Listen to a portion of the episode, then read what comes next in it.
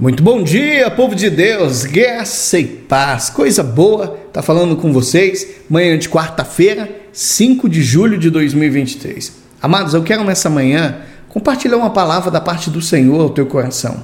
Evangelho de Mateus, capítulo 6, versículo 12. Conhecidíssimo. Perdoa as nossas dívidas, assim como perdoamos aos nossos devedores. Meu Deus, vale a pena ler de novo, não vale? Perdoa as nossas dívidas, assim como perdoamos aos nossos devedores. Meu Deus. Amados, medita comigo aqui. É muito fácil a gente viver com raiva. Concorda comigo? É fácil. O que é difícil? Difícil é perdoar as pessoas. Não sei se você já ouviu aquela palavra que diz assim, ó, Errar é humano e perdoar é divino. Você já ouviu essa palavra? Pois é, essa palavra é do poeta britânico Alexandre Popper. E é muito interessante que errar é humano, sem dúvida, uma verdade para nós. Nós seres humanos somos especialistas em fazer um monte de coisa errada, fazer um monte de tolice. A gente se aperfeiçoou, sabe do que? Nas artes das declarações tolas, dos comentários sarcásticos.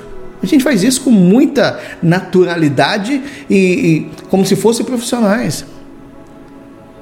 Sabe? Quantas promessas que já foram quebradas. Todos nós já fomos alvo de abuso.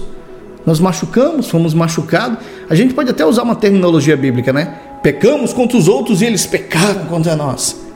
Amados, pecado é algo que a gente está fazendo com naturalidade. Só que perdoar é outra história. Pope estava dizendo, esse profeta, é, esse poeta, né? Sobre errar é humano e perdoar é divino. Ele estava falando que significa que você nunca vai ser capaz de oferecer perdão a menos que Deus te conceda antes a você. E eu fiquei pensando sobre isso, falei, meu Deus. Perdão então não diz respeito a você, nem a quem você feriu de forma profunda. O perdão se refere a Deus. Nós perdoamos porque Deus nos perdoou. Deus ordenou que a gente perdoasse. Deus nos deu força para perdoar. Deus se encarregará de julgar outra pessoa. Deus é muito mais importante para nós do que viver com raiva. Deus é muito mais importante que a dor que a gente sentimos. Deus é fiel e ele vai fazer o que é certo. Amados, Deus é Deus e nós não, só isso. Ponto final. Então, meu irmão, minha irmã em Cristo, preste atenção no que eu vou te dizer. Às vezes você está aí, a todo momento você lembra daquilo que foi dito, você lembra daquilo que você passou e aquilo volta a te machucar. Mas vamos lembrar, você também já machucou alguém.